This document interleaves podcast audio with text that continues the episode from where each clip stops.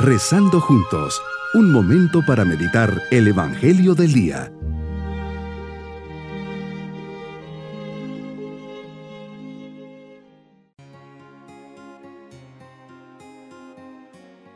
Les saludo en este día 20 de diciembre, ya a pocos días de la Navidad.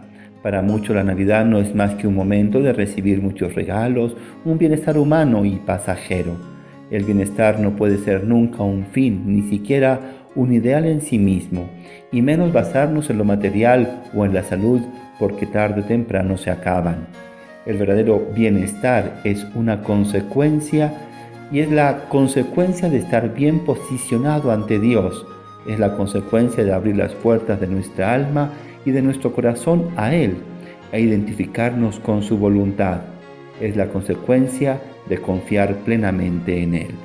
Meditemos en el Evangelio de San Lucas capítulo 1 versículos 26 al 38. Hoy Señor nos compartes el momento que marca un antes y un después en la historia de la humanidad. Es un acontecimiento sencillo, escondido, humilde, alejado del ruido de las cámaras y periodistas curiosos.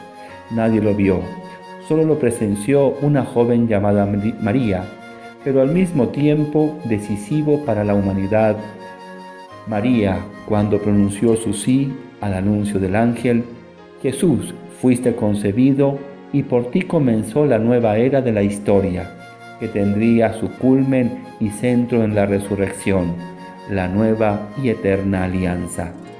En una concentración de amor, de generosidad y salvación, se produce en la cuevita de Nazaret el Big Bang cristiano, una explosión del amor de Dios que viene a salvarnos y de aquí un sinnúmero de vidas que con el sí a tu llamada, después de dos mil años se sigue expandiendo y llegando a los rincones más remotos del mundo, llegando a más almas sedientas de tu promesa de salvación, de palabras de bien y de verdad, de mensajes de paz y reconciliación tu sí, María, podemos decir, es el reflejo perfecto del sí de tu Hijo Jesucristo, cuando entró en el mundo, como escribe la carta a los hebreos, interpretando el Salmo 39. He aquí que vengo, pues de mí está escrito en el rollo del libro a hacer, oh Dios, tu voluntad. Tu obediencia a Jesús se refleja en la obediencia de la, de la Madre Así, gracias al encuentro de estos dos síes, Dios ha podido asumir un rostro de hombre, hacerse un Dios con nosotros, un Emanuel. En el centro de este mensaje vemos tu misterio central, tu encarnación, y el Verbo se hizo carne y habitó entre nosotros. Como María, Señor, me llamas también a una respuesta generosa y atenta, así como dijo tu madre He aquí la esclava del Señor, hágase en mí según tu palabra. Mi respuesta, como la de la Iglesia, continúa a hacerte presente en la historia, en mi sociedad, en mi entorno. Así me ofreces la disponibilidad para que Dios siga visitando la humanidad con su misericordia. Mi sí no es indiferente, vale como lo fue para María, pues de él depende que las siguientes generaciones sigan disfrutando de esta gracia salvadora. Tu sí, Jesús, como el de María, se renueva en el sí de todos nosotros, de los santos, especialmente de los mártires que han sido asesinados a causa del Evangelio. Los misioneros mártires son esperanza para el mundo, pues testimonian que el amor a ti, Jesús, es más fuerte que la violencia y el odio.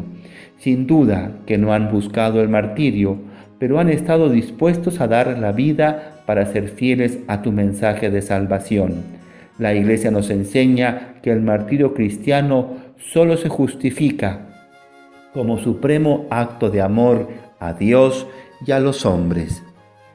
Señor, me impacta meditar las palabras que emergen de la cueva de Nazaret, y el Verbo se hizo carne y habitó entre nosotros Ahí, en esa cuevita sencilla y silenciosa, comienza esta gran aventura de tu presencia entre nosotros.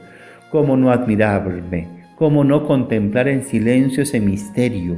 ¿Cómo no darte gracias y prometerte mi sí a tu llamada y a tenerte y poseerte en mi vida y ser reflejo de ti en mi sociedad?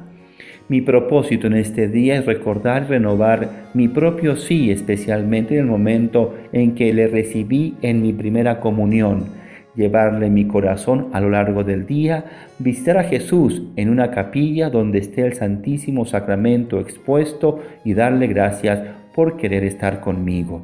Mis queridos niños, en este día recordamos el momento en que Jesús viene al mundo por obra del Espíritu Santo y gracias al sí de la Virgen María entra al mundo como toda persona. Pasará nueve meses en la barriga de María hasta que nacerá el 25 de diciembre.